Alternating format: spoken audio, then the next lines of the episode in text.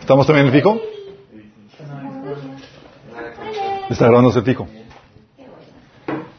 Ok, vamos a comenzar con, con una oración. Oh, híjole.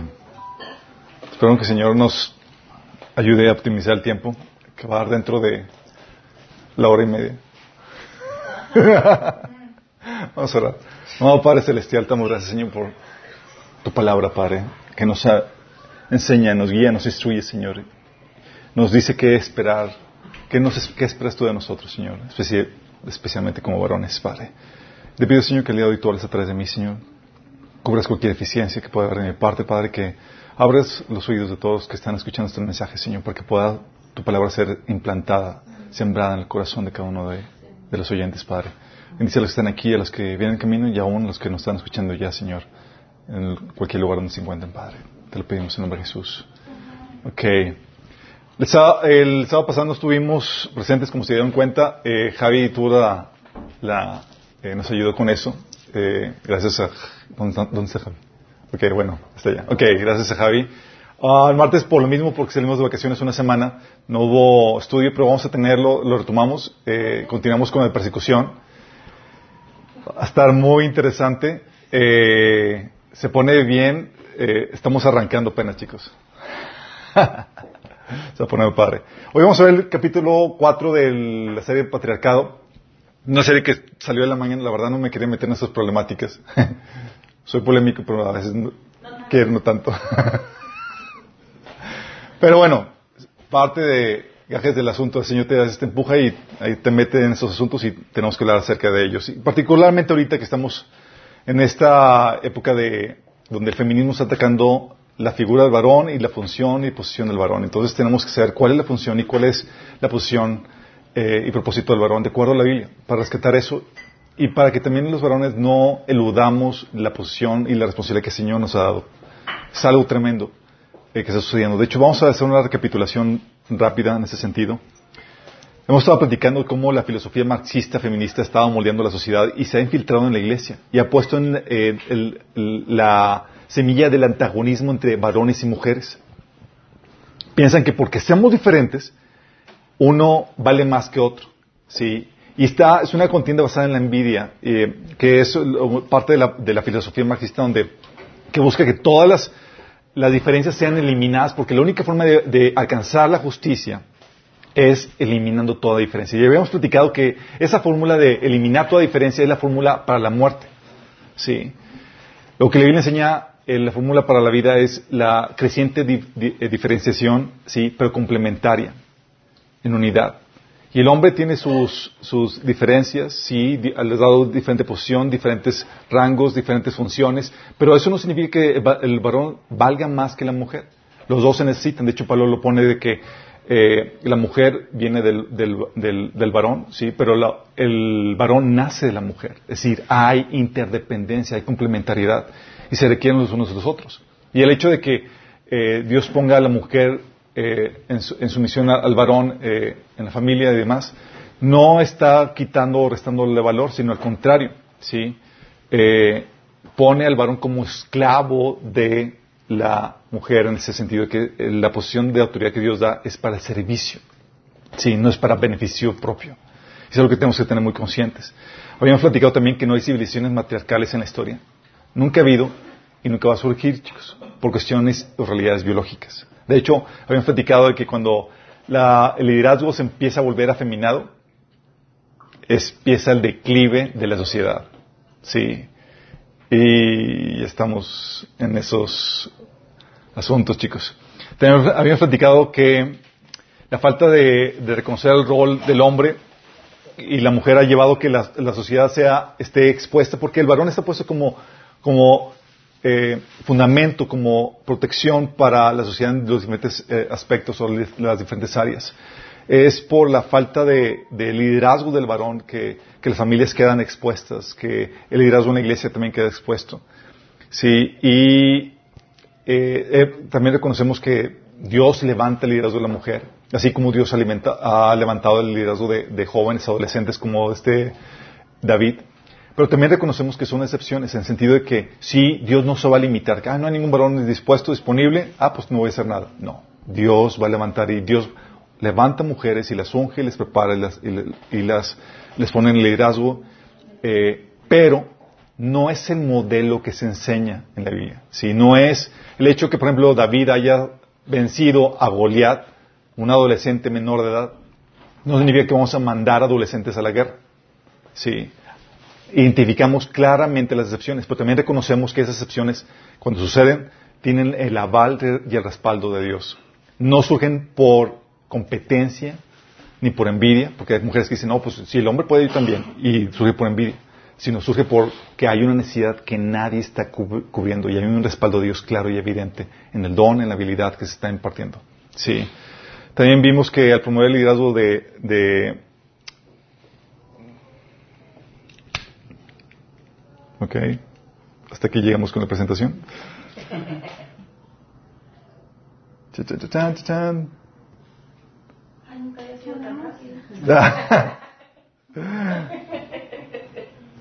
Esto se inhibió. Ok. Uh, ahí está ya. Eh, es que la. Es, es, es, Lentium. Por cierto, eh, si quieren, si sienten carga de donar una computadora, estamos a su disposición. sí, al promover el liderazgo eh, de la mujer eh, en, la, en, la, en, la, iglesia, en la, en la, familia y demás, lo que hacemos es que se le está robando el propósito y la función del hombre. Y es algo muy delicado, ¿sí? Porque acuérdense, el hombre como figura fuerte, en diferentes aspectos como la física, emocional y demás, se le ha puesto al frente porque es el que tiene que llevar la cara y dar, eh, proteger y velar por la integridad y por el bienestar de la sociedad o de la comunidad que está, a la cual está puesto como cargo, ¿sí? Uh, y tú no vas a enviar a, un, a los jóvenes o adolescentes al, frente de la guerra. Tú no envías a mujeres. Al contrario, envías a los fuertes para que puedan velar por los más frágiles, los más débiles. De hecho, ese es el modelo que la Biblia enseña en la relación Dios y su pueblo. Dios, la figura, eh, sabemos que Dios no es varón en el sentido que tiene eh, sexo, sino que se presenta como varón porque es la figura fuerte en relación con una figura más frágil que es el pueblo de Dios. Y ese, así como el hombre también, como representando la figura de Dios, vela y protege la figura más frágil, ¿sí? que es la mujer y los hijos. ¿sí? Entonces pone, el ser, pone que eh, la función del hombre es para proteger, para proveer, para resguardar a las, a las partes más frágiles. También hemos visto que el propósito del varón es la de ser líder responsable, ser visionario, marcar el rumbo, la dirección de, de las cosas, ser el maestro, el cultivador, el que desarrolla el proveedor, el protector.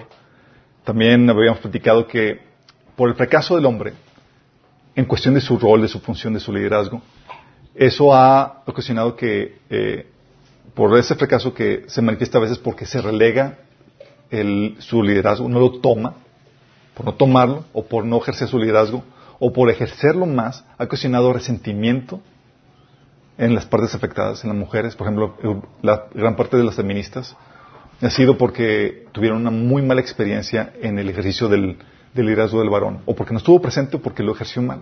¿sí? Eh, entonces ha habido eh, el, ese resentimiento o el deseo de deshacerse por completo del hombre. No lo necesitamos. Sí. No lo necesitamos y buscan suplantarlo.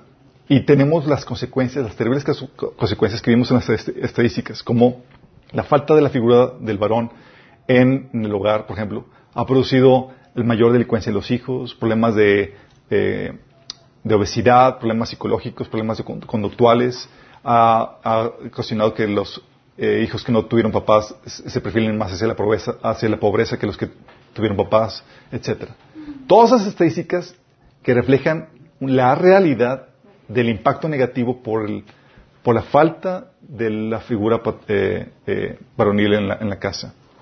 Obviamente, como resultado de dicho fracaso, eh, la mujer ha tratado de suplantar ese, ese, ese rol. Y hemos platicado que la verdadera hombría viene solo con Dios. Y Jesús es el modelo del patriarca a seguir. Él nos enseña cómo debemos ser como varones. De hecho, el Señor, por medio de su Espíritu Santo, está trabajando en los varones para hacerlos a la imagen de Cristo. Sí, déjame aclararte esto. El trato que Dios tiene para con los varones es diferente al de las mujeres. Cuando Dios dice que Dios que ha puesto a las mujeres como vaso frágil, Dios espera que los trates como tal. De hecho, dice que no sean ásperos en, Pedro. Dice que no sean ásperos los, los varones con las mujeres porque son el vaso frágil. Y eso Dios lo toma en cuenta. Es decir, en el trato que Dios tiene con las mujeres, Él es más gentil, más, eh, como le podríamos llamar, eh, sutil con, el trato con la mujer. Pero con el trato del varón.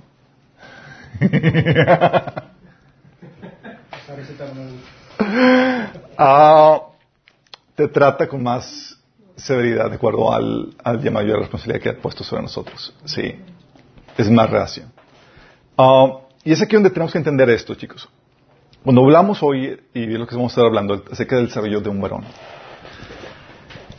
Cuando tú naces, obviamente, sabemos que hay nada más dos sexos. Sí, eso, espero que no haya la necesidad de hacer un estudio acerca de eso. Pero cuando naces como varón, tú naces con un potencial físico, psicológico, sí. Hace que el efecto físico, por cómo Dios te diseñó como varón, sí, eh, tengas el potencial para hacer las cosas a las cuales has sido llamado como varón. ¿sí?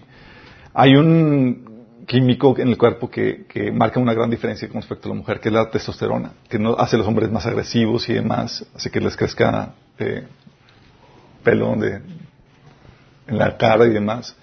Y lo perfila para cumplir su función. Hay una realidad biológica que lo hace diferente a la mujer. Pero naces con ese potencial. ¿Sí?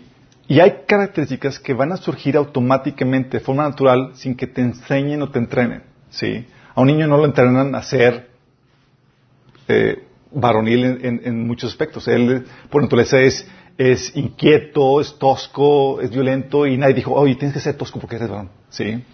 O tienes que ser competitivo. ¿Sí? Eso surge de forma natural. Hay cosas o rasgos varoniles que surgen de forma natural. El ser el explorador, el arriesgarse, tomar, surge de forma natural. Y esa es la tendencia general en los varones. Obviamente varía eh, en rango de acuerdo al propósito de cada quien. El ser ese, esa figura insensible o racional o no ser tan habilidoso para, las relaciones.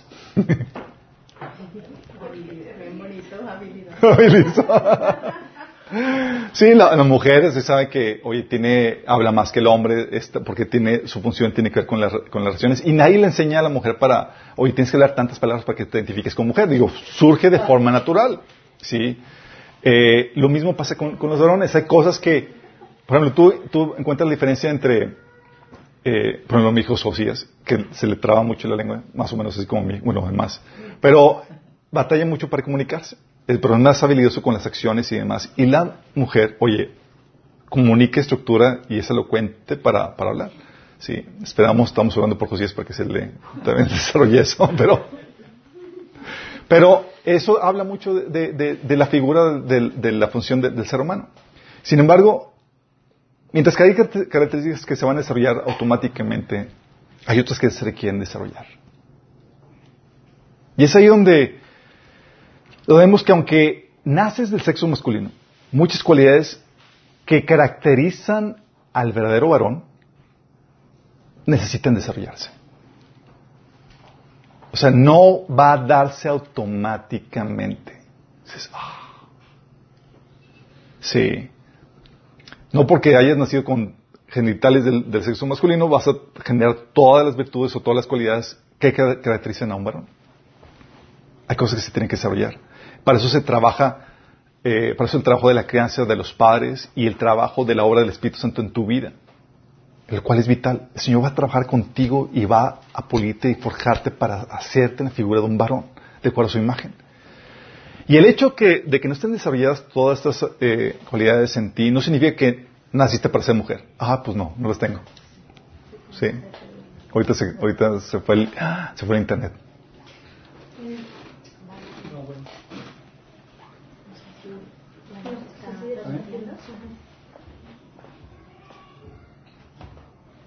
Del, teléfono, Sí. ¿Por internet? ¿Sí está? ¿Está? Perfecto. Ok. El hecho de que no las tengas todas desarrolladas no, es para que te desanimes y no, pues yo nací para ser mujer. No. Porque ahorita hay mucha gente que se anda con esas ondas de que, pues no sé, me siento medio femenino el día de hoy.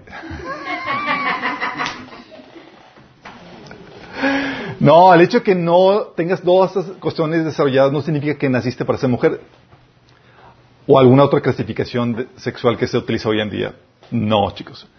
No, sino que naciste como varón, pero necesitas desarrollar tu hombría, que es diferente. Estás subdesarrollado como varón. Sí, no que eres mujer. Y debes de trabajar en estas cualidades por tu cuenta y con la ayuda de otros varones para que puedas desarrollar esa imagen de un varón perfecto y completo en Dios. Ahora, por otro lado, también tengo que aclarar que esas cualidades, como por ejemplo la valentía, no significa que las mujeres no las tengan. Pero el hombre debe destacar en ellas, así como el hombre también tiene la capacidad de ser tierno. Pero la mujer destaca en esa cualidad. Reconocemos que hay cualidades asociadas a los hombres y, y cualidades asociadas a las mujeres. Y ambos las tienen, chicos. Pero se relacionan con un género en particular porque son más acentuadas en ese género. Tienes que tenerlo en cuenta. Por otro lado, hablamos de generalidades, no estamos hablando de excepciones particulares, las cuales las hay. Hoy hay, hombres más sentimentales y los hay. Pero estamos hablando de la generalidad, ¿sí? De cómo son las cosas. Entonces, esas características son las cosas que Dios va a estar trabajando en ti. Sí, también sea una mujer, pero se espera más del hombre. Son acentuaciones. Sí, cuando el hombre, cuando el hombre, la Biblia dice, por ejemplo, que Pablo dice que te comportes varonilmente, está hablando de que te comportes con valentía. Porque la valentía está relacionada con una característica del varón. No que no haya mujeres valientes, las hay, pero se espera más del varón. ¿Vamos entendiendo esto? Ok. Características que hay que desarrollar, que tienes que tener en mente que van a desarrollar o van a completar tu figura como de, varón, de, de hombre. Eh, Dentro de estas figuras, dentro de estas cualidades, chicos, tienes que entender que tienen que ver, todas tienen que ver con la posición de liderazgo que Dios te ha puesto y con la posición de dador. El ser humano, el varón, está puesto como dador y la mujer como receptor. Sí, de hecho, aún físicamente está mostrado esa, concepción. La primera característica que, que ponemos aquí, que no están en orden de, de importancia, pero ponemos aquí, es la característica del trabajo, la preparación profesional. Como parte de la formación de un varón está la preparación profesional. Tienes que saber algún oficio. Tienes que saber trabajar, ser útil, saber emprender, ser empleable, saber vender tu talento en el mercado laboral. Indispensable para el varón. Fíjate algunos pasajes. Ves el pasaje de Génesis 2.15. Dice, Dios el Señor tomó al, hombre, al varón, y lo puso en el jardín de Edén para que lo cultivara y lo cuidara. Fíjate cómo aquí Dios, para desarrollar la hombría del varón, para desarrollarlo en su función, lo primero que hizo Dios, lo crea y lo hace, ¿y qué hace? Lo pone a trabajar. Ponte a trabajar. Dios Señor, quiero disfrutar del jardín. No, ponte a trabajar.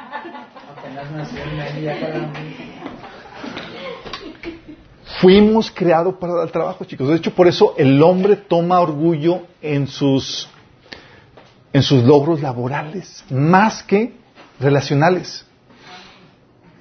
Por eso mismo, ¿sí? Toma orgullo en eso. Pablo, hablando de esta función laboral, fíjate cómo dice Pablo, poniendo una un ejemplo. Y este ejemplo era particularmente para los varones.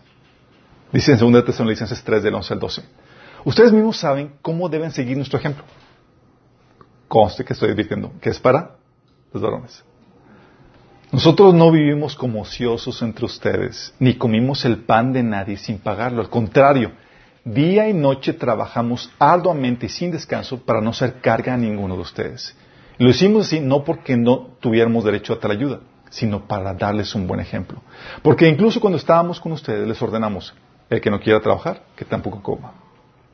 Nos hemos enterado de que entre ustedes hay algunos que andan de vagos, sin trabajar a nada, y que solo se meten en lo que no les importa.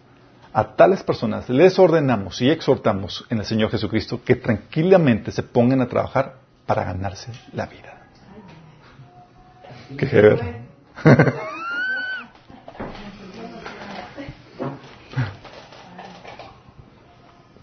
Esta función del trabajo, el desarrollarte laboralmente, profesionalmente, es indispensable para que puedas proveer. Sí, la Biblia dice en 1 de Timoteo 5.8 que el que no provee para los suyos, sobre todo para los de su propia casa, ha negado la fe y es peor que un incrédulo. Y cuando está hablando de que debes de proveer, está hablando de por medio de un trabajo. Sí. Entonces espera que tengas que desarrollar esto. Por eso cuando dices, oye, ¿cómo me desarrollo como varón, como hombre? Aprende a trabajar. Es indispensable. No seas flojo. Yo recuerdo mi caso de adolescente, le sacaba yo tanto vuelta al trabajo. Ahorita soy un workaholic, imagínate. Pero en ese entonces, mi papá me ponía, oye, ponte a lavar el carro, hijo. Quiero que laves mi, carro. Ay, otra vez, papá. Era fin de semana que quería descansar, mi papá me ponía a lavar los carros. Y todo así, añadientes y demás. Y luego mi abuelo me sacaba ocurrencias así como que, hijito, gánate el favor de tu papá. Es más, corta césped sin que nadie te diga. Y yo, really?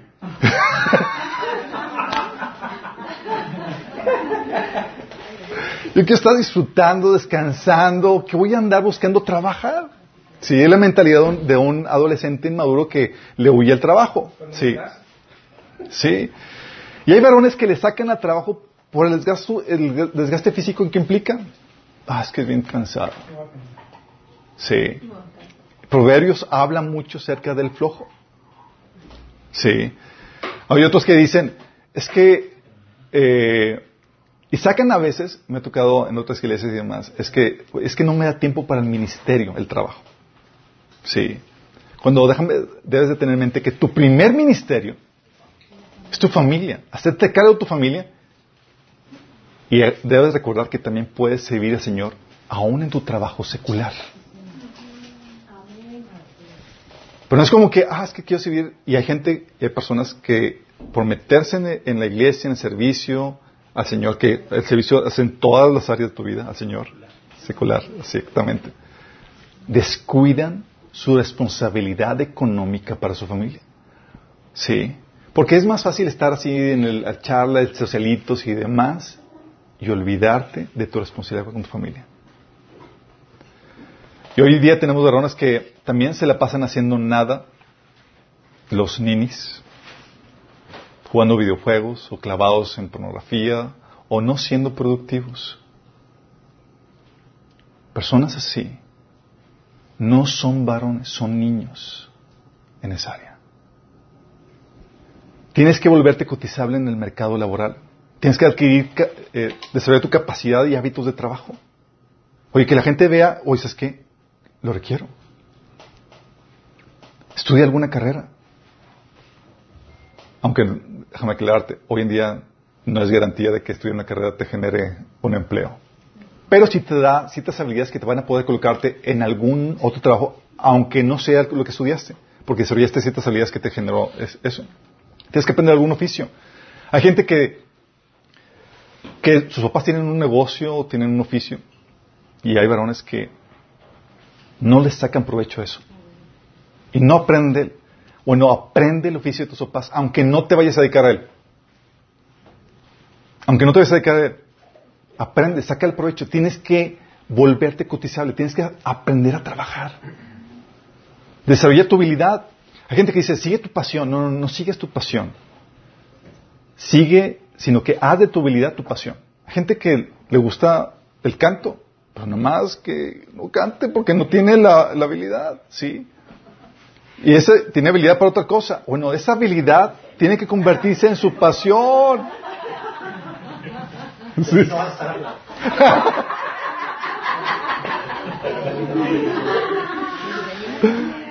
Oye, ponte a trabajar, adquiere experiencia laboral. Estaba platicando con mi, con mi esposa, ciertos recuerdos que se te van la onda hasta, hasta que salga algún episodio y te empiezas a acordar, pero estaba platicando en el viaje con mi esposa acerca de, yo estudié comenzando, eh, estudié estudios internacionales, pero comencé estudiando diseño gráfico. Entonces dije, oye, pues voy a comenzar como diseño gráfico, déjame ir adquiriendo experiencia. Y el primer semestre fui a buscar trabajo de diseñador, aunque no sabía nada. y me apunté como eh, ayudante de, agencias de publicidad y demás. Y me contrataron, para mi sorpresa. No hacía nada de diseño, pero me pusieron a vender todo, el trabajo de ventas de mercadotecnia, diseño y demás. Pero era foguearte, adquirir experiencia, lo cual te hace más valioso. Sí. No, y el hecho de que te digo que aprendas un oficio, un trabajo, no es para que caigas tampoco en, esos estudiantes eternos. Que se la pasan, estudie y estudie, porque nomás le sacan la vuelta al trabajo. Mira, una vez me conoció, conocí a un hermano, que no digo su nombre porque luego, capaz de que no sé. Pero son cosas reales. Sí. Oye, cuando yo, los, yo, cuando yo, estudiaba él en mi carrera, él estaba estudiando su segunda carrera. Y ya estaba por encima de los 30. Y era como que, ¿y qué has hecho? Pues no, su papá le están pagando la carrera. Porque, pues, estudió la primera, como que no se sintió a gusto, y pues le pidió apoyo a sus papás y le están pagando la segunda carrera. Porque dijo, ah, pues sí, voy a estudiar esta otra carrera. Entonces estábamos estudiando juntos. Y era como que, y él estaba a punto de casarse ya, pero dejó todo el proyecto de casarse y demás para, eh, cortó con su novia y estaba haciendo la segunda carrera. Oye, que termina la carrera. Y pues, típico en el mercado laboral, está difícil, no has tenido experiencia y estás algo peludote, no, y no has, estás grande, y no has adquirido experiencia. Oye, recuerdo que lo contrataron y me, y lo, y lo, y lo contacté y él estaba sufriendo de lo lindo por la explotada que le estaban dando. La intensidad. Era, pues nunca había trabajado. Siempre había estado estudiando. No duró más de seis meses en ese trabajo y se fue a estudiar otra cosa. Dijo, ¿sabes qué? Me voy a estudiar teología para ser pastor.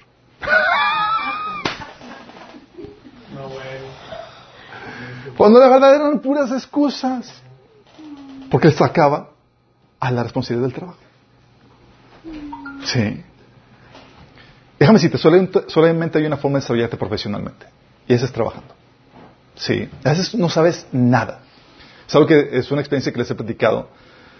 Tenía un, eh, eh, un, amigo en Canadá, eh, tenía un hijo que es disléxico. Y pues batalla con, con la escuela y demás, pero el estudio, un papanatas, por cuestión de, de, dislexia. Pero en la habilidad de manual era superdotado.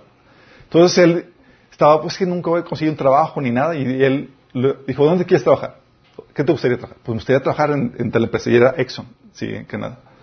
Entonces él lo llevó y dije, ve ahí y dile que quieres trabajar gratis. Y empieza a ir gratis.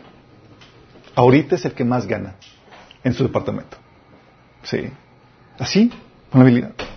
No sabía nada, pagó el precio, lo capacitaron, la experiencia, lo van enseñando y demás, se hizo útil al punto de que gana más incluso que su, que su propio jefe porque le pagan por ahora si él, trabaja, le fascina su trabajo.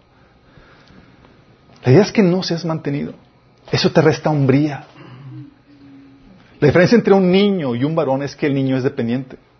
En cambio, el varón sabe trabajar y sustentarse económicamente. ¿Estás consciente de eso? En teoría. Hay varones que trabajan como si nunca quisieran independizarse.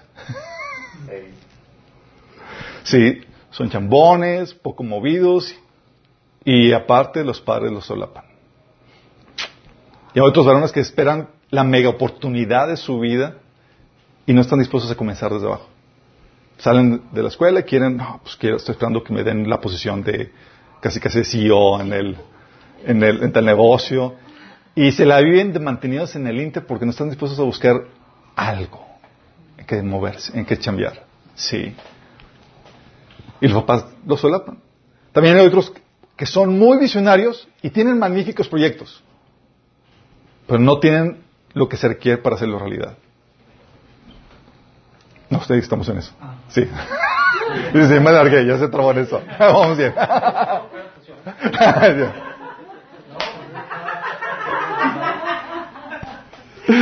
Todavía son muy misionarios que tienen proyectos magníficos, pero no tienen lo que se requiere para hacerlo realidad. Sí, que se le en, en, la, las nubes. Son como esos pilotos que están, andan planeando, planeando, pero no obra nada. ¿Sale?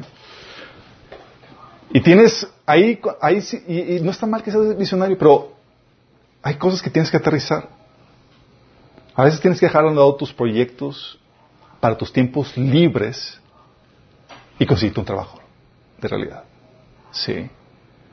Hay padres, en situaciones que mantienen a sus hijos mayores, no por malas rachas que llegan a suceder, que a veces nos atoramos y, ah, pues mis papás me están ayudando ahorita en la mala racha que tengo.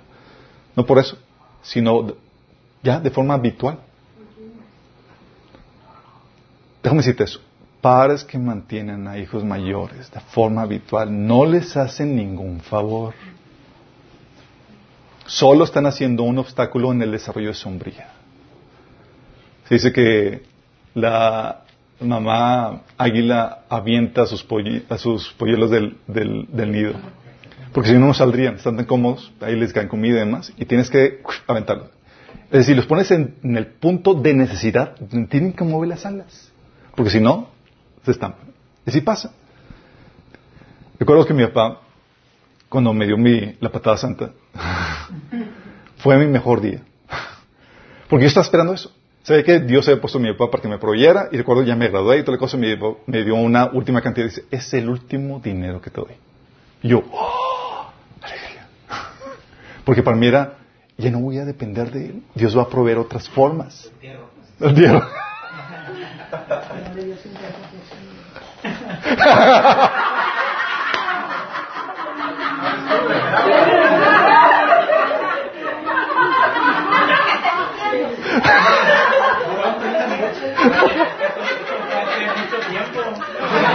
Oye. y efectivamente fue la última cantidad de dinero que me dio y a partir de ahí el Señor empezó a proveer medios por medio del trabajo que Dios me estaba ah, dando, sí. También, obviamente, situaciones donde la esposa tiene que trabajar, ponerse a trabajar por la situación económica, por diferentes situaciones ministeriales y demás, pero tienes que estar consciente que nunca debe ser porque el esposo es un flojo. Nunca por eso. También hay gente que no trabaja por problemáticas de orgullo. Hay oficios que a muchos les dan pena. Por ejemplo, tengo una situación que eh, mi papá me platicaba que mi abuelo era zapatero y mi papá le daba vergüenza el oficio de, de, mi abuelo. Entonces él era, yo no quiero ser zapatero. Sí. Y eso lo movió a moverse, pero a, buscar otra, otra, chamba. Pero déjame decirte, no hay un oficio, obviamente dentro de lo legal, dentro, que no sea causa de que avergonzarte. Sí. Hay personas, recuerdo que cuando comencé como gente seguros en, eh, tratando de sacar el negocio de mi papá, además, gente, ah, clientes de él decían, como gente seguro, así como que despreciando eso. Y hay gente que se siente mal por el oficio que tienen. Hay gente, recuerdo que un amigo no consiguió trabajo, se graduó de la y demás y consiguió el único trabajo de mesero. Estaba trabajando de mesero y que llegan sus amigos de la escuela al restaurante que está atendiendo. ¡Qué vergüenza! Él se, estaba escondiendo. Sí, pues qué vergüenza. Pero déjame decirte esto. En cualquier posición en la que tú estés, tú debes entender que todo trabajo es honorable. Tú tienes que tragar tu orgullo, te remangas las mangas y te pones a chambear. Y estás dispuesto a trabajar en lo que se te ponga. Y Jesús te dejó un ejemplo en ese sentido. Jesús no tuvo problemas con que, ah, van a pensar que soy el, menor, o sea, siendo Señor, debo de esperar que me atiendan y demás. Él hizo funciones o trabajos que eran esperados de un esclavo a lavar los pies de sus discípulos. Porque el trabajo no es lo que te lo que te, ah, te da valor, lo que te define. Sí. Déjame decirte, si te avergüenzas de, de algún trabajo, tú no estás listo para un trabajo mayor. Perderías piso, pues tú crees que el trabajo te hace mejor que otra persona. ¿Sí has conocido personas que pierden el piso? Sí. Perdías piso porque tú piensas que un trabajo te hace mejor o peor persona. Ah, tienes el trabajo y lo menosprecias. O tienes el trabajo y te sientes menos. No es eso. Habíamos platicado que como cristianos tenemos el entendimiento de que el trabajo vale por para quién lo haces. Y nosotros hacemos el trabajo para el Señor. Sí. El hombre más importante del Antiguo Testamento no era ni digno de cargar las sandalias de Jesús. Sí. El Señor te enseña que No se trata de qué funciona así, sino para quién lo haces. El Señor os eleva la dignidad de cualquier trabajo al enseñarte a hacerlo para el Señor. Por eso, cuando entiendes esta función, oye, no hay chamba y demás, me ha tocado eh, aquí en los cruceros ahí de galerías ver a, una vez me tocado ver un padre de familia eh, en una racha que vendía comida en los cruceros. Sí, bien vestido y demás, no encontraba trabajo, pero pues hay que chambear, hay una responsabilidad, de hacer esto, y él hacía las comidas y les vendía en el crucero, y todo les vendía. y era profesionista y demás haciendo eso, pero sabía cómo moverse. No se quedaba sin sacar la chamba. Y es aquí donde tienes que tener, las mujeres tienen que tener cuidado. Mujeres, cuidado. Si estás buscando un candidato, busca un verdadero hombre en ese sentido. Su debilidad, la debilidad del varón en esta área te va a afectar. Será como una casa llena de goteras que no te ofrece suficiente protección. Sí. Será como un fundamento que no está sólido. Déjame aclararte como, a ti como mujer. Si tú sobresales a tu varón en ese sentido, en la cuestión laboral, o prepárate para bajar tu nivel de vida económicamente para ajustarlo a lo que él puede proveerte, o prepárate para mantenerlo porque él no se ha desarrollado en esta área. Sí. Gente que es medio floja, varones, ah, pues, así lo traen. Entonces, se va a convertir en una carga para la mujer. Un niño a quien cuidarlo en esa área. Porque no es un completo varón. Ten cuidado también, las mujeres, tengan cuidado de los que se venden súper bien. Hay muchos varones que son pájaros nalgones. que se venden como grandes empresarios, emprendedores, hombres de negocios, chalala, chalala, chalala, pero detrás de esa fachada son unos vividores. Sí, ten cuidado de ellos. El, árbol se conoce por sus frutos, no por el verbo que avienta. ¿Sale? También ten cuidado de los juniors que viven mantenidos y saludan con sombrero ajeno con dinero y los recursos de sus papás porque ellos no saben producir nada. Y se dejan impresionar muchas mujeres por eso. Ah, el carrazo es así, pero no hizo él nada para conseguirlo. Y aunque estás enamorada, déjame aclararte esto. Tu admiración por ese hombre va a decaer y eso afecta negativamente tu relación, trayendo sufrimiento a tu vida. Estás enamoradísima, pero el tipo no es un completo varón en esta área. Uh, tu admiración por él va a decaer. Solamente con Dios puedes pasar una prueba así. Pero si estás soltera. La otra habilidad o característica que debes de tener como varón, responsabilidad. Cuando hablamos de responsabilidades, una persona responsable es alguien confiable. Cuando alguien toma responsabilidad, estamos hablando de que alguien no vive para sí, sino para la responsabilidad que se le ha dado a los demás. Y déjame decirte que muchos varones no saben que ya tienen una responsabilidad. Déjame recordarte o confrontarte con esta crueldad. Ya pesa sobre ti un tremendo, una tremenda responsabilidad como varón.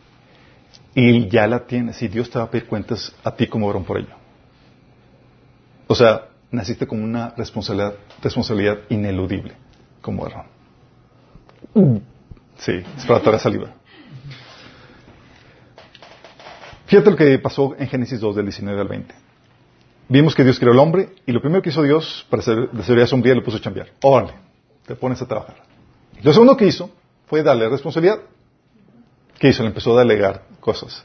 Dice Génesis 2 del 19 al 20.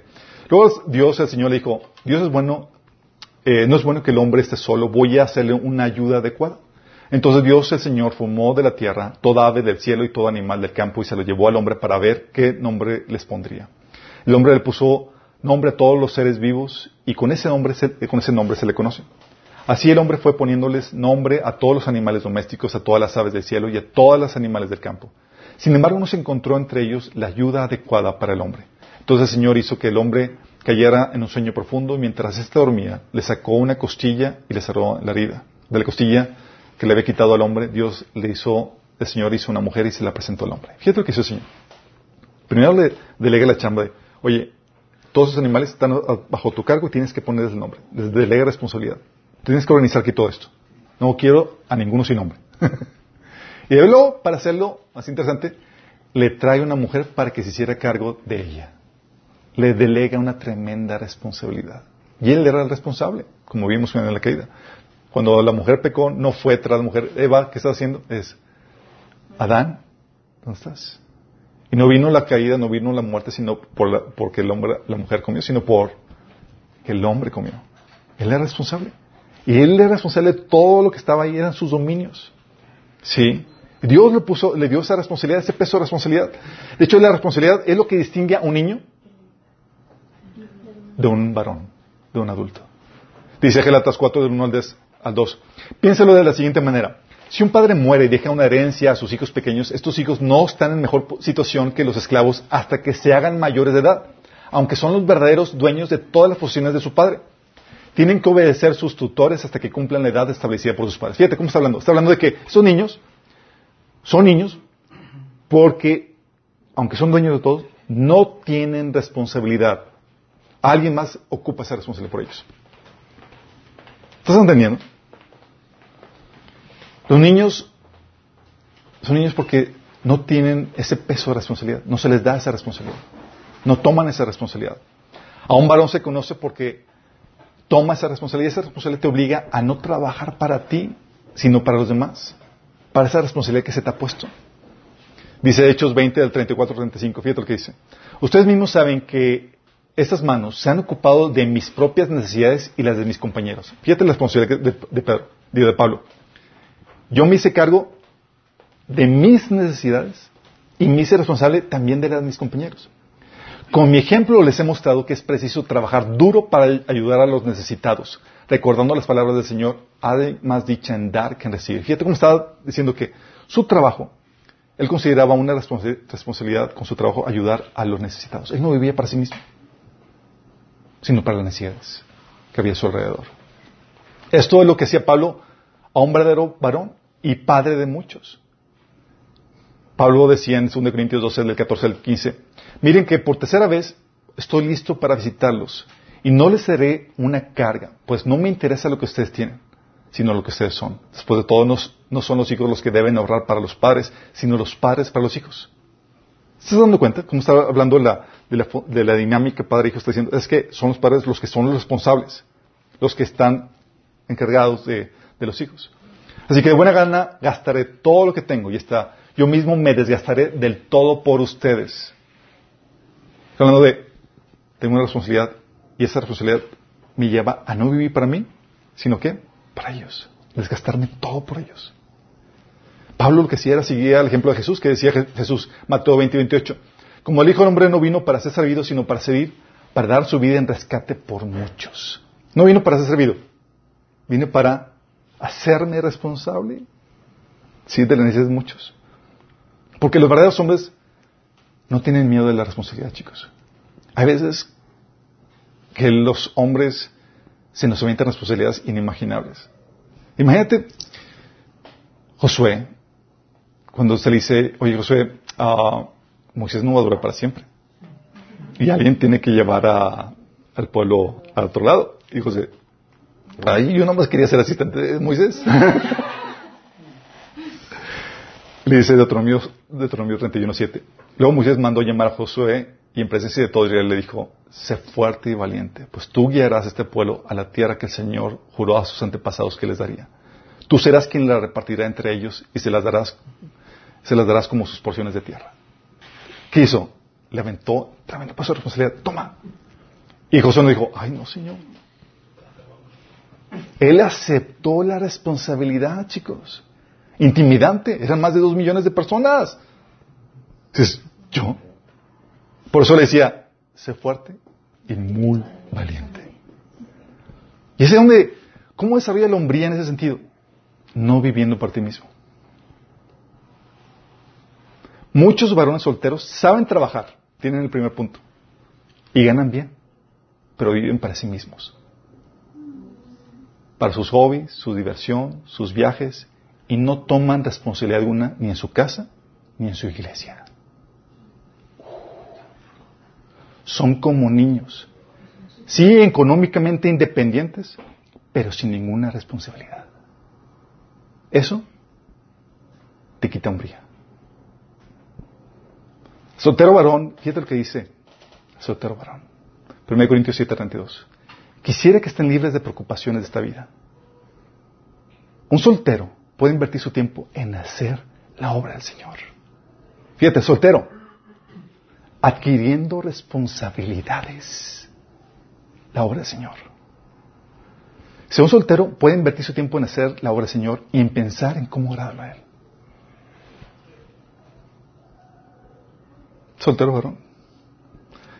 Para vergüenza de los varones solteros, en muchas iglesias, en las iglesias típicamente tenemos un mejor ejemplo de responsabilidad ministerial por parte de las mujeres solteras que de los varones. Para vergüenza de los varones. Un varón sin responsabilidades que vive para sí mismo es un niño.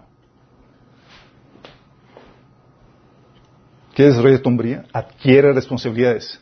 Primero hazte responsable de ti mismo, empieza a contribuir en tu casa. Si acaso no cooperas en los recibos de tu casa y demás, y estás, económicamente independiente, tienes que serte responsable de tus partes. Aquí hay responsabilidad en tu casa, en tu iglesia, en tu sociedad. Varones que huyen de la responsabilidad de, en cualquier lugar se quedan estancados en su desarrollo de hombría. Tu hombría no se va a desarrollar por completo si no adquieres esas responsabilidades. Si hay varones que huyen de la responsabilidad, por ejemplo, de formar una familia, pues tienen miedo a semejante responsabilidad. Y claro, da miedo. Recuerdo una situación donde muchos varones, la verdad es que se casan sin pensar en todas todo lo que implica. Si no se casan. Si no se casan, de hecho. entre los solteros, entre los casados dijimos, oye, le decimos a los solteros la crueldad. No, no le digo. Dejamos que sea un, secreto de casados. ya que te cae el peso y dices, ah, su mecha, en esto me metí. Y no te queda otro más que sacar la chamba. Y recuerdo este, este, este, este, hermano, pues se casó, pues obviamente eran él y su esposa, pues una responsabilidad eh, llevable, fácilmente manejable. Y en eso me dice, oye, Alberto, estamos embarazados de cuatrillizos. Ya hice cuentas en pañales, en esto y el otro, y no puedo dormir anoche. No sé cómo voy a sacar esto. O sea, estaba sumamente estresado por el peso de responsabilidad que pesaba sobre él.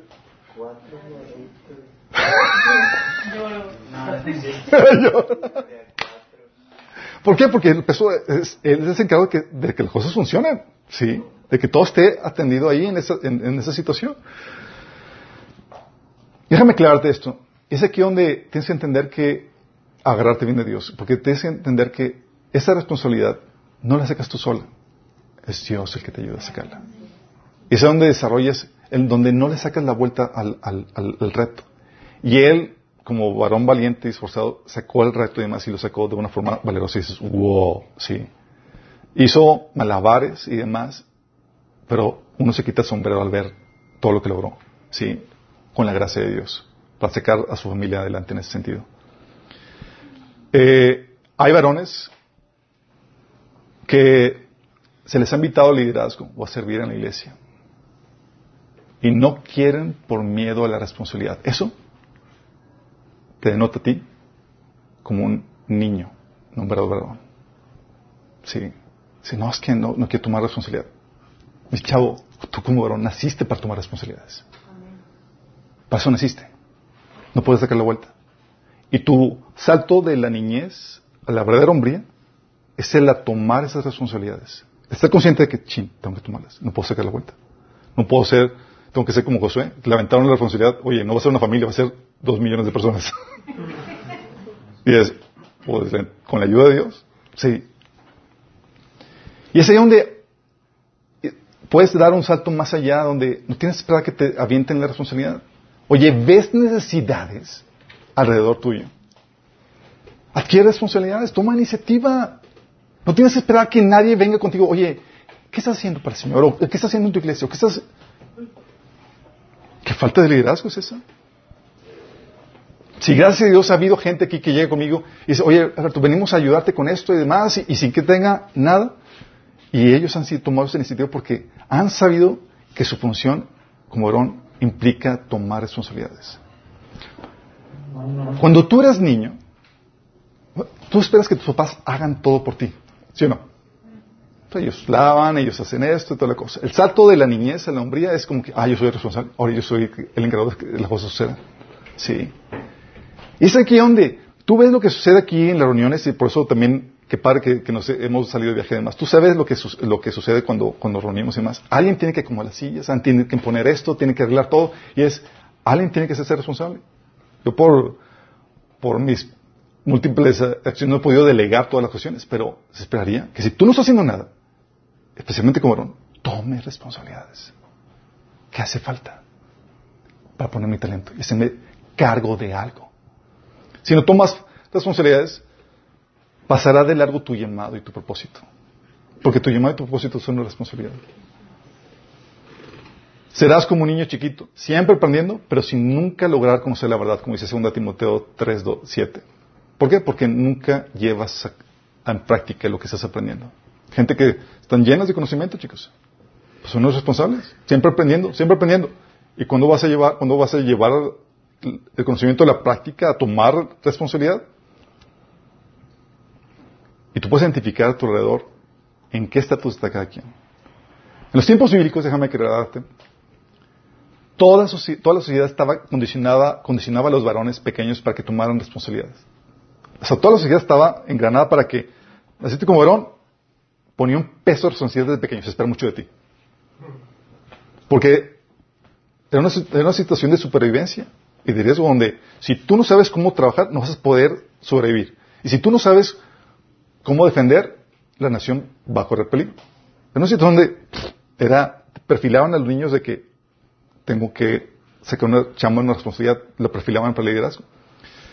Eh, sabían que, de hecho, algo que vimos en política de religiones era que los ancianos, sobre los ancianos de, la, comunidad, de la ciudad, pesaba el orden de social de toda esa comunidad. Ellos eran los que dictaban las leyes, juzgaban, impartían justicia y demás. Sabían que tenían que tener una responsabilidad. De hecho, por el cristianismo, por esa misma mecánica, ese engrane social, el cristianismo se desarrolló tal como se narra en el, eh, en el Antiguo Testamento, en el Nuevo Testamento. En el Nuevo Testamento puedes ver que fueron varones los que respondieron al llamado a Jesús. Imagínate si fuera hoy en día, si era un llamado a Jesús que me decían, serían principalmente mujeres, chicos. ¿O me equivoco? Porque el engrane de los varones, la función, la responsabilidad ya no pesa tanto. Sí, ya se trabajó, los varones de, de generaciones pasadas trabajaron en construir una estructura tal cual, donde cualquiera puede florecer y aún los más débiles. Sí, antes no era permitido eso. Se esperaba y los varones respondían en ese tiempo. Por eso, cuando respondieron al llamado de Jesús eran los varones, los líderes que respondían, los apóstoles, los líderes de la iglesia. Eran los varones de sostén de la comunidad. Hoy en día no se espera nada de los varones. Qué terrible. Y por consecuencia, las mujeres lo están tomando. Gracias por las mujeres que toman iniciativa, que responden a la necesidad. ¿Por qué terrible de los varones, chicos? Qué terrible de los varones. Y eso también tiene que ver con la crianza. Hoy en día Papás hacen todo por, por, sus hijos, no les dejan responsabilidades. Y hay varones que nunca han recibido carga de responsabilidad en su vida porque sus papás los han sobreprotegido. Y eso es terrible. Terrible. Sí. Um, y es aquí donde también la responsabilidad implica ser confiable. Tú sabes que a un niño no se le pueden delegar muchas cosas porque no tiene la capacidad ni el sentido de responsabilidad para hacerlo. No son confiables. Hay que estar detrás de ellos. Mi esposa le delega a este a Josías que haga algo eh, como que doble la, la, ropa y tiene que estar detrás de él todo el tiempo supervisando porque se distrae y toda la cosa no, no es todavía confiable. Normal, es un niño, sí. Pero si tú eres un varón, se espera que fuera, que seas confiable, que se te pueda delegar una responsabilidad y que lo vas a hacer. Sí. Es donde tienes que, parte de tu hombría es que aprendas a hacer lo que se te delega en tiempo y en forma, que cumples tus responsabilidades, que no ofrezcas excusas, que no seas chambón, porque tu reputación como varón está en juego. Hay gente, hay varones que les he delegado chamba, me tocado situaciones, les he delegado chambas, y ni siquiera tienen la cortesía para decir ya no. O te lo dejan y te dejan colgado dependiente. Eso habla muy mal de ti como varón. Simplemente se desaparece. Tienes que ser responsable como varón. Ya no eres un niño. Y así donde con mujeres, la advertencia para mujeres, cuidado. Un varón que no toma responsabilidad, que huye de ella es un niño todavía y es un foco amarillo en cualquier relación. Ten cuidado los varones que resienten el vivir para otros. Ten cuidado de los varones que les pesa o resienten el peso de responsabilidad que les ha tocado. ¿Por qué? Porque significa que lo van a resentir contigo, porque tú vas a ser una responsable para él. Lo van a resentir para sus hijos. Sí. Si a un varón siempre lo mantuvieron, lo mimaron y nunca pusieron responsabilidad sobre él, es posible que espere inconscientemente que tú hagas lo mismo con él, que lo mantengas, que tú te hagas responsable, porque no se le enseñó lo que se esperaba de él y nunca lo desarrolló. Son foco rojo para ti si tú eres una mujer soltera. Sí. Y aún de, de casada puede continuar ese patrón de acuerdo a tu crianza. Sí. Todo es de responsabilidad. ¿Cómo vamos con eso, chicos? Tenemos que desarrollar eso. Si alguien debe tomar responsabilidad en la iglesia, son principalmente los varones. Fortaleza emocional, que el cual solamente se consigue con la comunión con Dios. Cuando hablamos de fortaleza emocional, hablamos de ese amor, de esa independencia emocional. Déjame decirte, el vivir para darte, para esa responsabilidad que es vivir para otros, exige que te llenes continuamente de Dios. Porque el llamado del varón, cuando es un llamado a vivir para esas responsabilidades, para cumplir su llamado, es un llamado para vivir para los demás. Es desgastarte de vivirte como para, para otros y no para ti. Es un llamado a vivir por amor, una entrega total, no egoístamente. Pero no puedes vivir así si no te llenas continuamente de Dios. Va a empezar la pitipar. ¿Quién va a ver por mí? Nadie ve por mí. Todos eh, vivo para los demás y nadie se atiende a mis necesidades. Y charala. Y no puedes usar a las personas que sirves para llenarte. Pues eventualmente vas a terminar abusando de ellas. Estás para amarlas, para servirlas, no para utilizarlas para ti. Y la fortaleza también emocional en el varón se ve no solamente en esa llenura para poder amar incondicionalmente, sino también para poder emprender y arriesgar para vencer la crítica. Que sabes que aunque me critiquen, aunque me, aunque fracase, aunque eh, eh, me hablen mal de mí, yo puedo sostenerme emocionalmente. Sí. Tienes pasajes, por ejemplo, que hablan de la fortaleza emocional de Jesús. Fortaleza emocional que Jesús tenía, la cual venía de Dios y no de sus discípulos.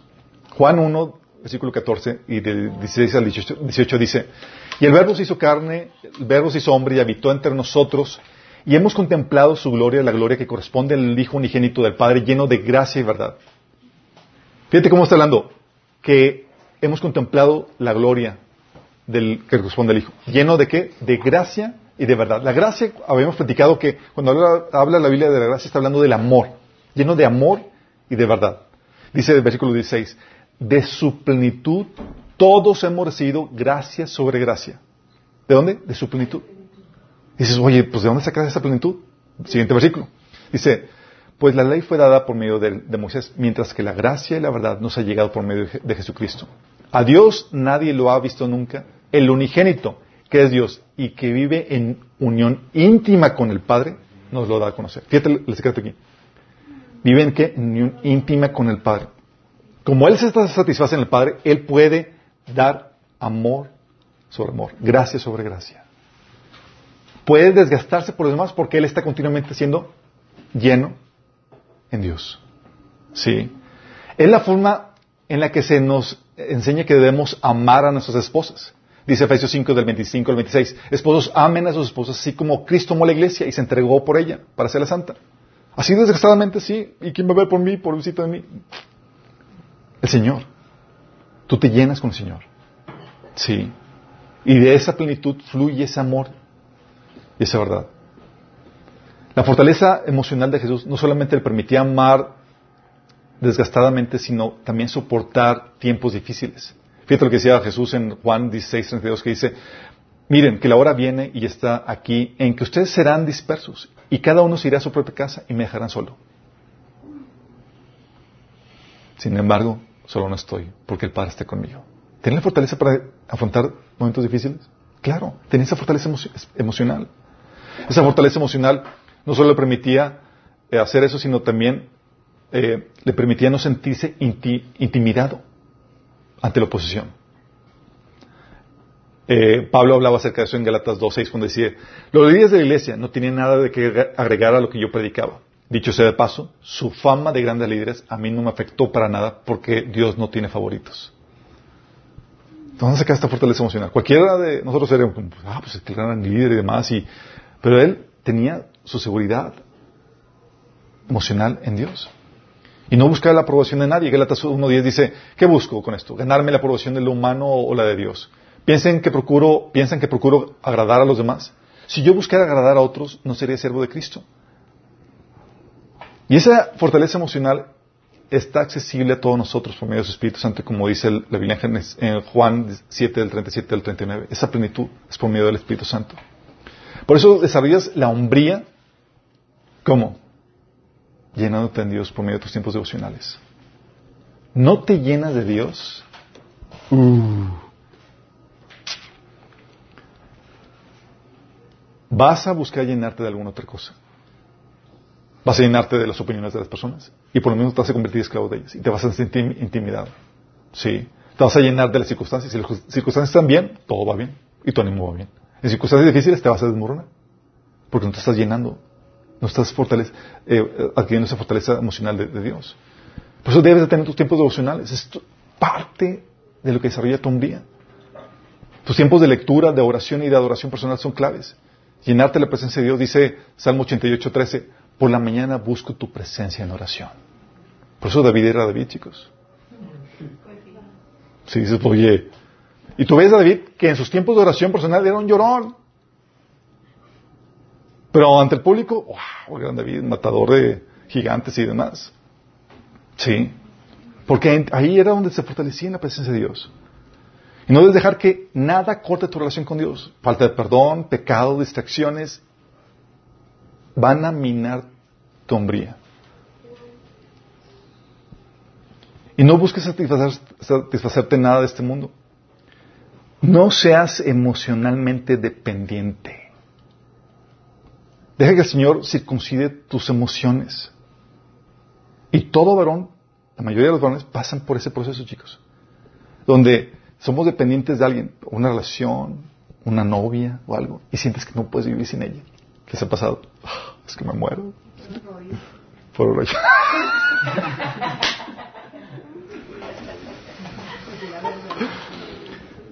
Tienes que dejar que el Señor circuncide tus emociones. Él va a permitir que relaciones de las que dependías emocionalmente te sean quitadas para que aprendas a pararte emocionalmente por tu propia cuenta con ayuda de Dios.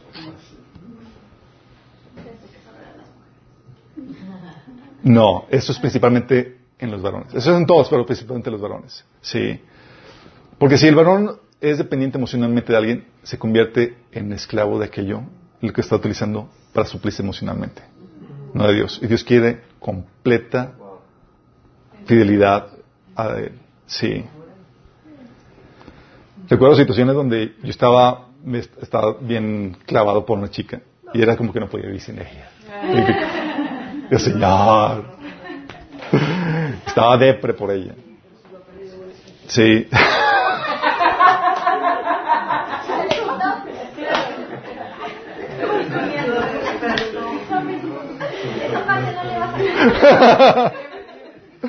Oye, te la vives así, mal y demás, y, y, piensas que no, que no piensas, porque llega a ser la emoción tan, tan, tan fuerte y demás, que, pues, que se te rompa el mundo si no, si no tienes a la chica. Sí. Estás ahí, te sientes que te desmoronas. Y el Señor tuvo que tratar conmigo para, hey, para aprenderme a desligar y tomar control de mis emociones. Sí. Um, y el Señor la, quitó y permitió que fuera quitada. Era como que no puedes ser dependiente de nadie sin más que, sino, sino de mí. Y tuvo que sufrir el desgarro emocional con valentía. Y pasando eso, me topaba, pasando victoriosamente eso, me topaba con otro amigo y otro amigo y otro amigo que estaban pasando por la misma. De que, ah, no puedo ir, nada. Y es, hay luz al final del túnel. Sí. Pero tienes que pasar por eso. Tus emociones tienen que ser circuncidadas. Porque si no, tu hombría no se va a desarrollar. ¿Estás en el santo en donde te quedas estancado como niño o saltas a la hombría? Sí. Y el Señor te trata con severidad en ese sentido. Recuerdo en ese episodio, yo se había lamentado a ahorrar a una hermana por mí en las madrugadas. Yo me sentía bien tocado. Ah, Señor, gracias por compadecerte. Pero le dice, ah, me dijo que tirara una palabra. Y la palabra era un tranque, un cacheta. Dice, lo que estás sufriendo, dice, tienes problemas con asuntos de faldas. Dice, yo sí, las mujeres. Dice, si tú no, dice, lo que Jesús sufrió por ti no se compara nada con lo que tú estás sufriendo. O sea, deja de lloriquear. y si tú, no si tú no te repones de esto, Dios te va a pedir cuentas por las vidas de las personas a las cuales fuiste llamado a afectar. O sea, deja de estar lloriqueando y ponte y compórtate como varón valiente. Pocas palabras. El Señor me enseñó a tomar control de eso y aprender emocionalmente de él. La, dependencia emocional te puede llevar incluso al resentimiento. Porque las personas no te dan lo que esperas. Y empiezas a resentirte con ellas. Y es, ¿really? O te puede llevar al estancamiento.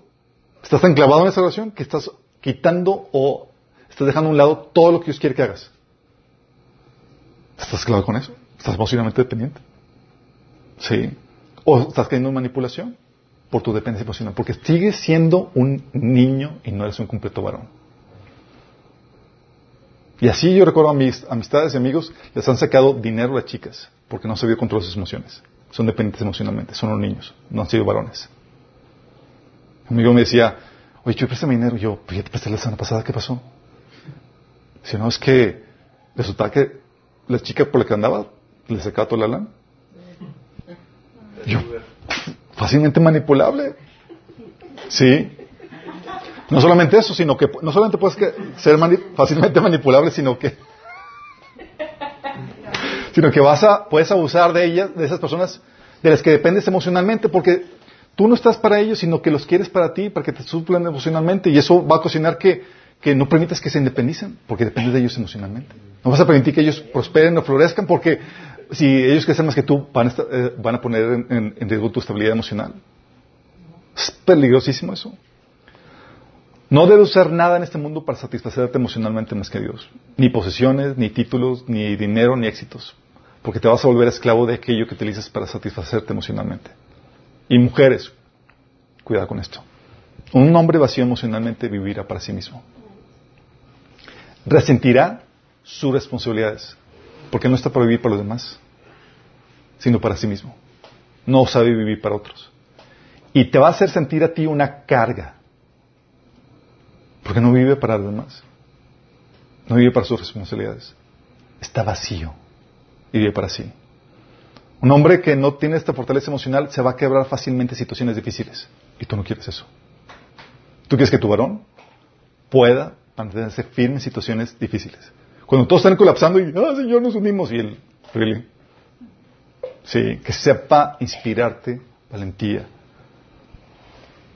Pero aún así tendrá miedo a arriesgarse, a emprender, tendrá miedo a la crítica. Pero aún así va a tener, te va a llevar a ti como mujer que le des la cara por él. Será fácilmente manipulable. Se moverá no por dirección de Dios, sino por títulos, posiciones o manipulación de la gente. Y tú no quieres un hombre así. Tú como varón tienes que tener cuidado con eso. Tienes que tener esta fortaleza emocional. Sí. Tener amistades o hermanos en Cristo que si es que siempre he vivido para mi familia, para mis hijos, y cuando voy para, mí, para vivir para mí, dices, y lo sentían. Es que desde de soltero siempre he vivido para los demás. Y yo, ¿cómo te explico que ese es el destino de todo varón? Sí. El que te lanza, hayan lanzado al, ruedo desde, desde, desde, muy chavo, no te va a quitar o no te va a hacer que vuelvas al estado de, de niñez. Sí, al contrario es abrazarlo porque es lo que te hace, es un verdadero hombre. Vivir para los demás para hacer responsabilidades. Un niño vive para sí mismo. Lo otro, conocimiento, sabiduría, preparación espiritual, que cumple con la función de maestro. El hombre tiene que tener el conocimiento de la palabra de Dios. Tienes que, Dios puso al hombre a trabajar, le dio responsabilidades, pero también le dio su palabra. Fue Adán cuando ya recibió a Adán a Eva, ya estaba preparado Adán con la palabra de Dios en su vida. Dios le dijo en Génesis 2, 16 al 17, antes de que Eva apareciera, y le dio este mandato, puedes comer a todos los árboles del jardín, pero del árbol del conocimiento del bien y del mal no, deberías comer, no deberás comer, el día que del comas ciertamente morirás. Él fue el receptor de los mandamientos de Dios y él los transmitió. De hecho, era la instrucción, era parte de la responsabilidad patriarcal que esperaba Dios de Abraham cuando le dijo en Génesis 18, 19, yo lo he elegido, Abraham, para que instruya a sus hijos y a su familia a fin de que se mantengan en el camino del Señor y pongan en práctica lo que es justo y recto. Él responsable de instruir a su familia para que se mantengan en el camino del Señor. Y eso no solamente es en el Antiguo Testamento, chicos, en el Nuevo Testamento. Por eso dice, el Nuevo Testamento acerca de, a las esposas en, 1 Corintios 14, 35. Si alguien, hablando de a las esposas, si alguien, si quieren saber algo, las esposas, que se lo pregunten en casa a sus esposos. ¿Por qué? Porque son los responsables. Dice en 1 Timoteo 2, 12, yo no permito que las mujeres les enseñen a los hombres ni que tengan autoridad sobre ellos, sino que escuchen en silencio. Y este es un llamado sí, para que las mujeres tengan una eh, actitud sumisa a la enseñanza del hombre, pero es un llamado aquí implícito a que el hombre se prepare y tenga algo que enseñar. Pero, no estamos abordando ese tema. Sí, queremos desarrollar la humanidad del hombre. Eso implica que tienes que tener algo que enseñar. Es como que guarda silencio porque el hombre te va a enseñar. Dice, pero no sé nada que enseñar. Este conocimiento, chicos, es indispensable para que puedas estar capacitado para hacer la obra de Dios en cualquier área. Tienes que tener conocimiento del Señor. Dice 2 Timoteo 3, del 15 al 17, que desde tu niñez conoces las Sagradas Escrituras que pueden darte sabiduría necesaria para la salvación mediante la fe en Cristo Jesús. Toda la Escritura es inspirada por Dios y útil para enseñar, para reprender, para corregir, para instruir en la justicia, a fin de que el siervo de Dios esté enteramente, capacitado para toda buena obra. A fin de que estés enteramente capacitado para toda obra. Por eso la forma en que se esta hombría ¿Estás creyendo conocimiento de la Biblia? ¿Así de simple? Sí. Si no adquieres conocimiento, eres niño. Y la Biblia te dice, en Efesios 4, 14, que no seamos inmaduros como los niños, arrastrados de un lado a otro y empujados por cualquier corriente de nueva enseñanza, por su ignorancia, chicos. Porque no tienen conocimiento de la Biblia. Nada más recuerda esto, tú como varón estás puesto para dirigir a tu familia, a tu descendencia, en los caminos del Señor. Y si tú no lo sabes, están trizas. Y muchos quieren vivir en perpetua crianza espiritual por su mujer. Ah, tú ve al, curso, tú toma el taller, tú, tú avanza, tú me platicas la versión resumida. es, es que está bien largo lo que Alberto da. Y acabo ni lo entiendo. Sí. Y dejas que, que, sea ella la que estudie, la que se lleve, la que sea la que se clave con Dios. Sí, yo acá el trabajo, ella es la de asuntos de la iglesia. Luego que ella te dé el asunto resumido y, digerido ya en la, y en la boca. Sí. Vergüenza.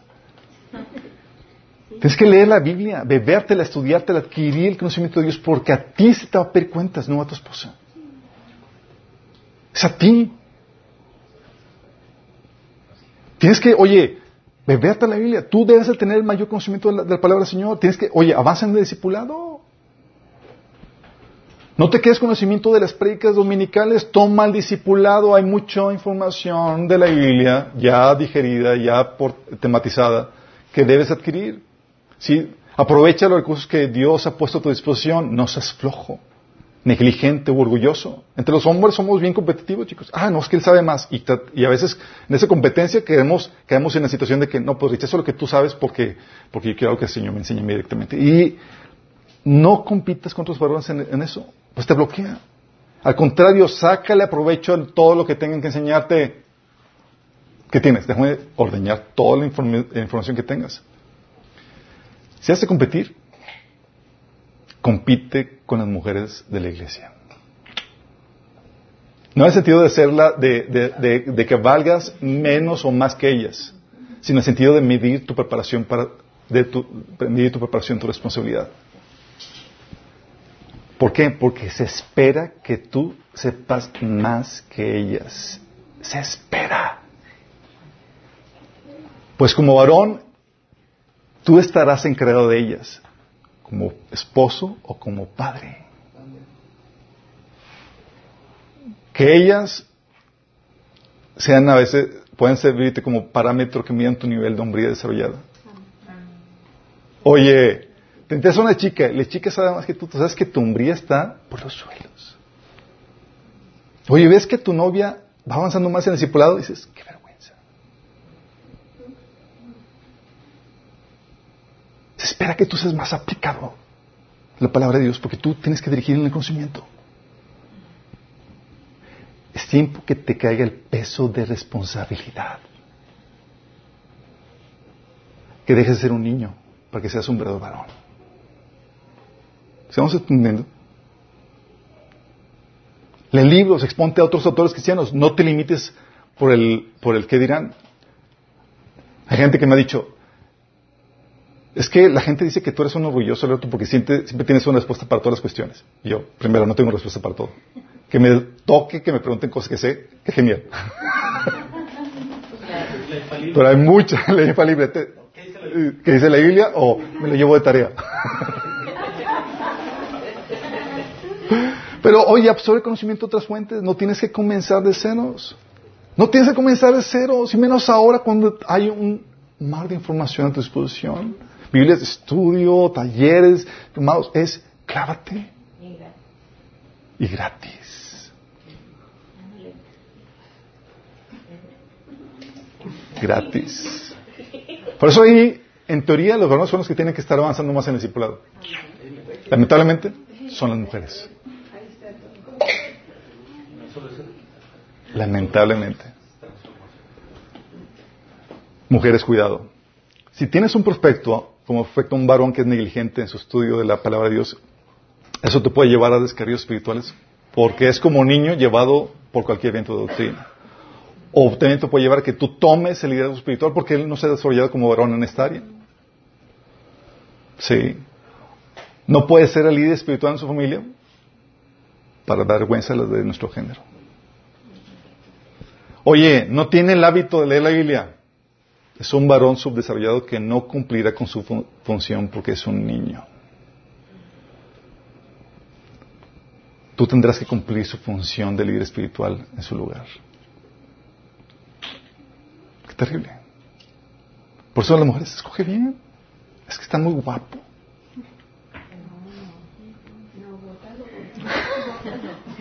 Es, oye, por eso las mujeres aquí de la iglesia y de, las de muchas iglesias hacen que ponen una vara muy alta a muchos, muchos varones. Porque es, oye, me interesa una y ves lo que sabe ella y dices, en la torre. Sí, y dices, tengo que aplicarme. Porque vas a llegar al matrimonio y es, o si tú guardas silencio para que tu esposa te enseñe. ¿Tienes duda? Pregúntale a tu esposa, porque si ella sí fue a tomar taller. ¡Qué terrible! ¡Qué vergüenza! ¿Sí? ¡Qué vergüenza! Por eso en ese sentido, si compites, oye, ves que está avanzando, es ching, oye, tengo que avanzarle, tengo que tupirle.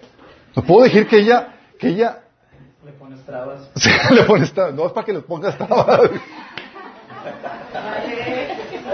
es para que tú te incentives. Si no la hagas menos. Es para que tú... Pensando.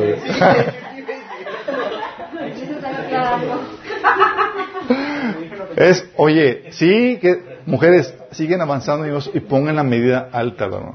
Sí.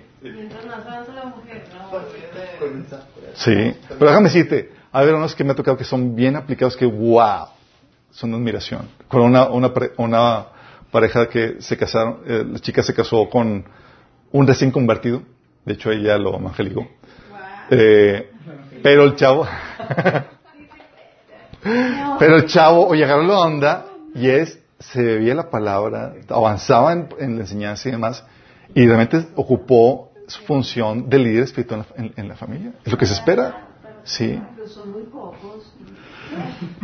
Como les comento, sí, chicos, estamos hoy en la crisis de los varones porque estamos en una sociedad donde ya no se requiere la fortaleza que se requiere antes de los varones para poder dirigir en la sociedad. Ya la estructura social, la maquinaria social ya está funcionando de tal manera que no requiere esa fortaleza. Antes, el varón se requería su fortaleza, su liderazgo para sobrevivir, tanto económicamente como cuestión políticamente y en seguridad y en todos aspectos. Ahorita, ah, pues, ya cualquiera funciona. Pero por eso, la sociedad se, ha perdido el sentido de la responsabilidad del varón en la casa. Sí. Que alguien, hace más, alguien más hace el trabajo. Sí. Pero déjame decirte, que te lo reitero, a quien va a pedir cuentas a Dios es a ti. Sí, es a ti. Por eso tienes un mayor peso de responsabilidades. Oye, tu esposa es aplicada, tú más. ¿Tu esposa conoce la Biblia? Tú más. Y eso no es para que tú le bloquees, ah, no, porque me estás ganando una vez. Para que tú le piques más, sí, no la, no la bloquees o le pongas eh, algún bloqueo a ella. Lo otro, carácter, madurez. si alguien se espera que sea el maduro, ¿quién crees? Es el varón. Mm.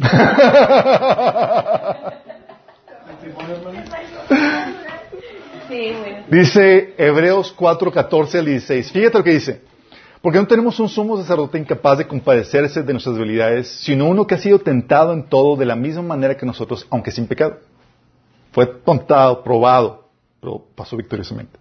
Así que acerquémonos confiadamente al trono de gracia para recibir misericordia y hallar la gracia que nos ayude en el momento que más lo necesitamos. Y esto se refleja en la madurez, chicos.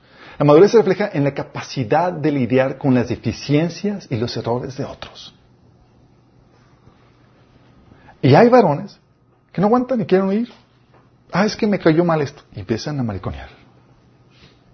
Literalmente. Sí. Ay, me voy porque me dijo. Ay, me ofendió. Ay, esto. Y dices. Jesús lidia con una iglesia imperfecta, chicos. Y él es el maduro. Y él no cuitea la relación. Él está insistente.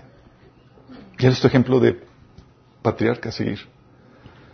Hebreos 5.2 dice, puedes, que Jesús puede tratar con paciencia a los ignorantes, digo, hablando del sumo sacerdote, dice que puede tratar con paciencia a los ignorantes y extraviados, ya que él mismo está sujeto a las debilidades humanas. Hablando de la función de, de líder. En Hebreos 5 del 8 al 10 dice que aunque él era hijo, mediante el sufrimiento aprendió a obedecer y consumada su perfección, llegó a ser autor de salvación eterna para todos los que le obedecen. Y Dios lo nombró sumo sacerdote según el orden de Melquisedec. Porque sufrió. Y es parte como se desarrolla, es algo que hemos visto anteriormente, de hecho en el de liderazgo hablamos de que el carácter se desarrolla por medio del sufrimiento, las crisis, las pruebas, las cuestiones difíciles. Como dice Santiago 1 del 2 al 4. Hermanos míos, considérense muy dichosos cuando tengan que enfrentarse con diversas pruebas. Pues ya saben que la prueba de su fe produce constancia y la constancia lleva al feliz término la obra para que sean perfectos, íntegros y sin que les falte nada. Hablando de, carácter. También Romanos 5 del 3 al 4 dice, también nos alegramos al enfrentar pruebas y dificultades porque sabemos que nos ayudan a desarrollar resistencia. Y la resistencia desarrolla firmeza de carácter y el carácter fortalece nuestra esperanza de segura de salvación. Fíjate, firmeza de carácter. Es aquí donde ¿Quieres ser un varón completo? No un niño. Desarrolla el carácter. ¿Cómo desarrollas tu hombría en ese sentido? Aprende el proceso de sanidad. Aprende cómo sanar heridas y cómo administrar tus emociones, por, primera. Tú no puedes darte el lujo de ser sentido. Punto. Tú no puedes darte el lujo de serte sentido. Tú tienes que saber cómo lidiar con las emociones, con las ofensas. Y tienes que soportar la debilidad de los otros. No puedes huir de los procesos de Dios para tu vida. Aprovecha los entrenamientos que Dios pone en tu vida. Cuando te mete al horno, aleluya, estás estudiando tu umbría. Y déjame decirte, los tratos de Dios para con los varones suelen ser más fuertes que las de las mujeres. ¿Por qué? Porque tienen que estar enteros y firmes cuando pasan dificultades, porque tienen que soportar, aguantar el barco, la estructura, cuando estén las cosas difíciles. Y no pueden colapsar así tan, con facilidad. Muchos, sin embargo, han claudicado o han oído del trato de Dios, postergando con, con ello el desarrollo de sombría.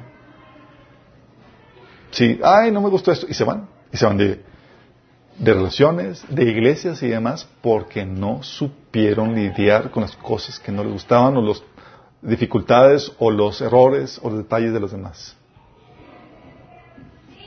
Por eso, una forma en que te desarrollas tu carácter es no solamente no yendo de los, de, los, de los tratos de Dios, sino ejercitándote en el amor incondicional, que se da cuando tienes que lidiar con personas odiosas, inmaduras, difíciles.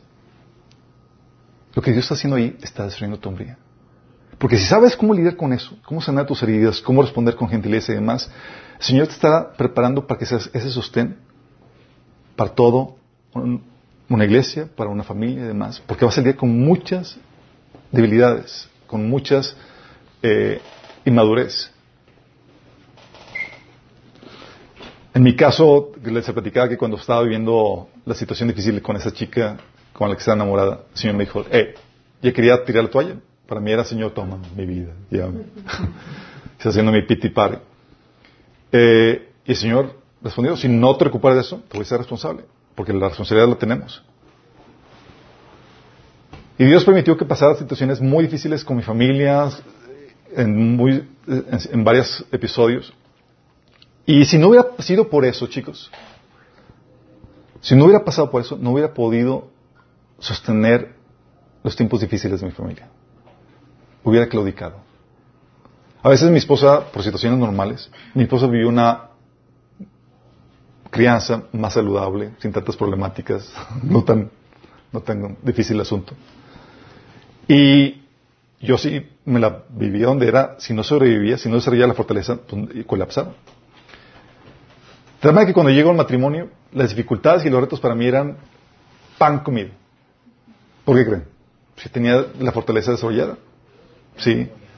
Era, oye, mi esposa tenía una situación, tenía tal gesto y demás, para mí era, ya sé cómo lidiar con eso, era sencillo y demás. Pero los retos y dificultades de matrimonio para mi esposa fueron así de, no saber cómo ser con eso. Sí, y era normal, pues tenía una crianza más saludable y demás. Pero si yo no hubiera pasado por las situaciones difíciles, no hubiera podido sostenerla a ella cuando ella tuvo que pasar por esos procesos. O no hubiera podido ayudarles a ustedes cuando han pasado por situaciones difíciles. Porque el varón está puesto como sostén para ayudar a eso. ¿Y qué pasa? Tienes que aprender a pasar por el fuego y mantenerte firme y pasar victoriosamente para que puedas sostener toda la estructura. Sí, tienes que saber cómo lidiar con eso. Hay iglesias, hay familias, hay ministerios que han colapsado por la inmadurez, por falta de carácter de los varones. No supieron cómo lidiar con eso. Y Dios quiere que sepas cómo lidiar con la inmadurez de tu esposa, de tus hijos, de las personas que están a tocar, así como Dios y Cristo lidian con la inmadurez de su pueblo. Y déjame decirte, Dios me lo ha hecho, me lo ha aplicado a mí. Llego con Dios, Señor, es que mi esposa me hizo eso, la Dios, ah, ya me comprendes como lo que tengo que lidiar con tu inmadurez. Sí. Eso que hace el Señor es que quiere que tú repliques el comportamiento que Él tiene para contigo. Si yo soy déjame decirte, cuando tú tienes esa fortaleza, esa madurez y respondes con amabilidad, con perdón, con los frutos del Espíritu Santo, mostrando ese amor incondicional, tú pones la base para que florezca esa persona. Pones la base para que florezca. Oye, tú pasaste por eh, la ofensa por alto, mostraste la madurez, fuiste el maduro, tú no fuiste el sentido, tú respondiste con amor, con cariño y demás, tú respondiste con el fruto del Espíritu Santo. No se fracturó la relación porque tú fuiste el maduro. paraste la contienda, paraste la, la, la, la problemática ahí. ¿Qué pasa? La persona va cambiando por frutos del Espíritu que tú estás sembrando en ella. Y es por eso que, por el fruto del Espíritu Santo, así como el Señor hace con nosotros, el Señor no claudica contigo, pero su amor persistente, que cubre multitud de pecados, permite que tú y yo florezcamos. Y alguien tiene que ser maduro. Y esa madurez se espera del varón.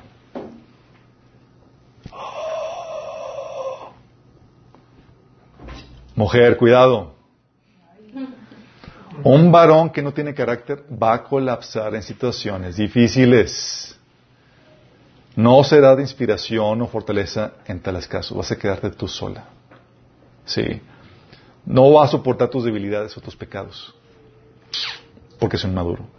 Se va a resentir, va a ser vengativo, o sentido, o beligerante.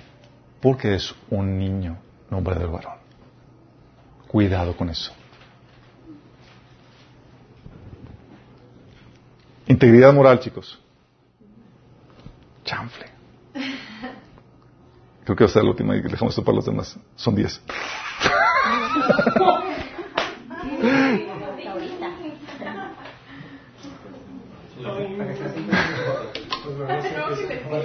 Cinco y cinco, ¿verdad? Sí, ok. Dejamos esto para...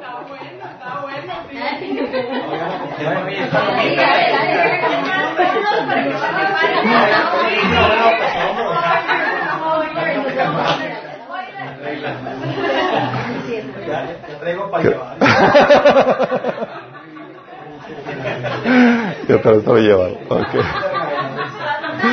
Ok, dejamos pendiente las, las otras cinco. Vamos a. No te, no te ensañes. Vamos a, vamos a orar, chicos. Mira, lo que quiero, lo que quiero que entiendan esos chicos.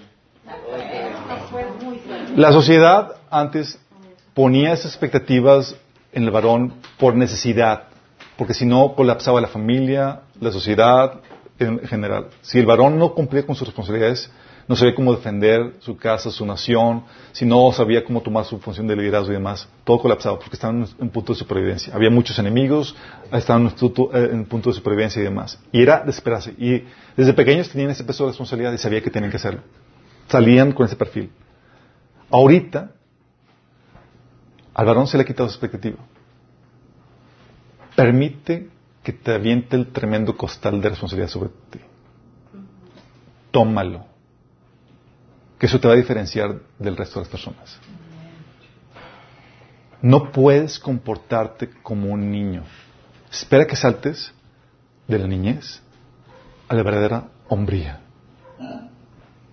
Y esas cosas tienes que desarrollar en ti. Y se espera eso de ti. Dios espera eso de ti, no la sociedad, no nosotros. Dios. No puedes seguir siendo una persona que vive para sí mismo, que no toma responsabilidades, que no tiene esa fortaleza emocional, que es parco con su conocimiento. Ah, pues si estudio, sí, si no, no, me la llevo tranquilón.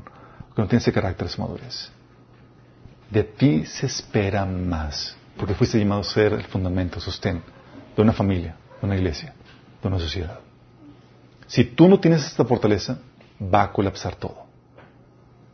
Marca mis palabras. Si ahorita la sociedad y la civilización está de picada, es por la debilidad de los varones. ¿Oramos? Amado Padre Celestial, gracias Señor por recordarnos del tremendo peso de responsabilidad que cae sobre nosotros como varones, Señor. Oh, amado Padre, sabemos que nada de esto podemos llevarlo por, nuestra propia cuenta, Señor. Pero sabemos que podemos desarrollarlo con tu ayuda, con tu Espíritu Santo, Señor. Y en nuestra oración, Padre, que tú desarrolles en nosotros esa hombría, Señor. Quita de nosotros, Señor, esa inmadurez. Quita de nosotros, Señor, esa niñez. Queremos dejar de vivir, Señor, para nosotros mismos, evadiendo responsabilidades, Señor. Al contrario, queremos abrazar esa responsabilidad que tú has puesto sobre nosotros, Señor. Porque sabemos que en esa responsabilidad está nuestra hombría, nuestra valentía, Señor. Está nuestro llamado, nuestro propósito. Ayúdanos, Señor. Que no te fallemos en eso, Señor. Que podamos ser un líder, ese ejemplo, Señor, por nuestra familia, nuestra iglesia, nuestra sociedad, Padre. Que podamos ser los varones que tú esperas de nosotros. Te lo pedimos, Señor, en nombre de Jesús.